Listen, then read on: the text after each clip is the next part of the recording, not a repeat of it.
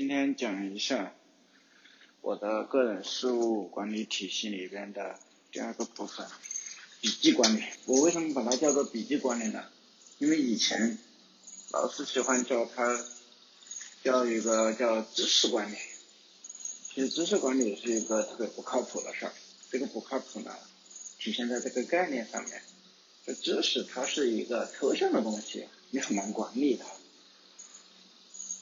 对吧？就像时间，也是一个抽象的东西，你也很难管理它。但是人们发明了钟表，说一个小时、一天、一个月，这样你就可以管理了。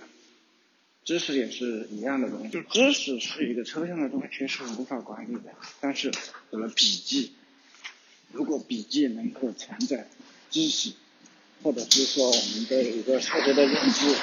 那就可以管理了，嗯，这就是这个起，这个的起，就是为什么我把它叫做笔记管理，而不叫做知识管理的一个重要。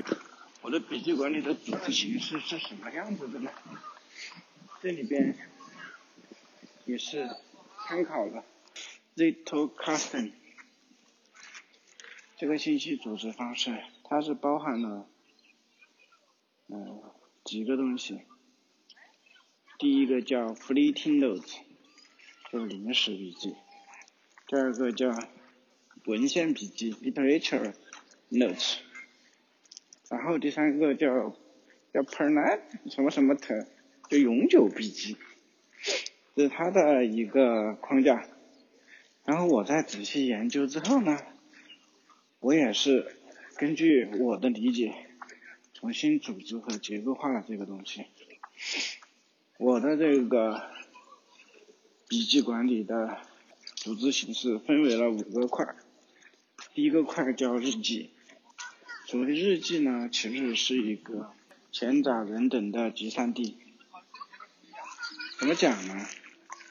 就是日记其实就是把所有的发生的事情都把它记下来，就是有点类似于他这个 little carton。原来这个理论里面的 fleeting notes，就是你今天所思所想，突然脑子里边有个什么样的灵感，或者说别人给你聊了点什么事儿，你觉得是很有启发的，你都可以把它记下来，就记在日记里头，这是第一个块。第二个块呢，叫做私人笔记。什么是私人笔记呢？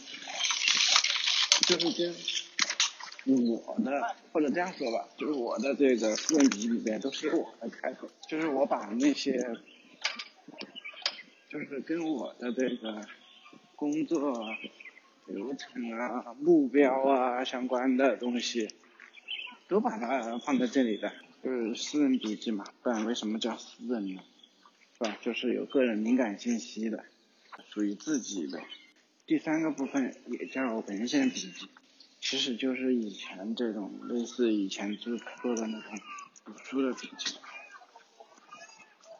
比如说关入这个你看的书的你觉得重点的句子，这个书的整个框架体系，整个作者的重要的观点，也可以是原封不动的抄录下来，也可以是就是书啊、文章啊、播客啊，然后听了之后的这种。心得，它的一个特点就是一个浅层的，而浅层的呢，像刚才说的，你，呃，highlight，就像你在以前念书的时候，在下边画线，这种是很简单的方式，就直接就画下来了，就是它并不会让你很充分的思考，其实本质上来说，它也没有变成你自己的东西，你只是把它描摹了一下而已，这个文献笔记，最后一个。就叫做永久笔记。永久笔记其实它有几个重要的特征啊。第一个点就是这个，它一定是来自于你的话转述的结果。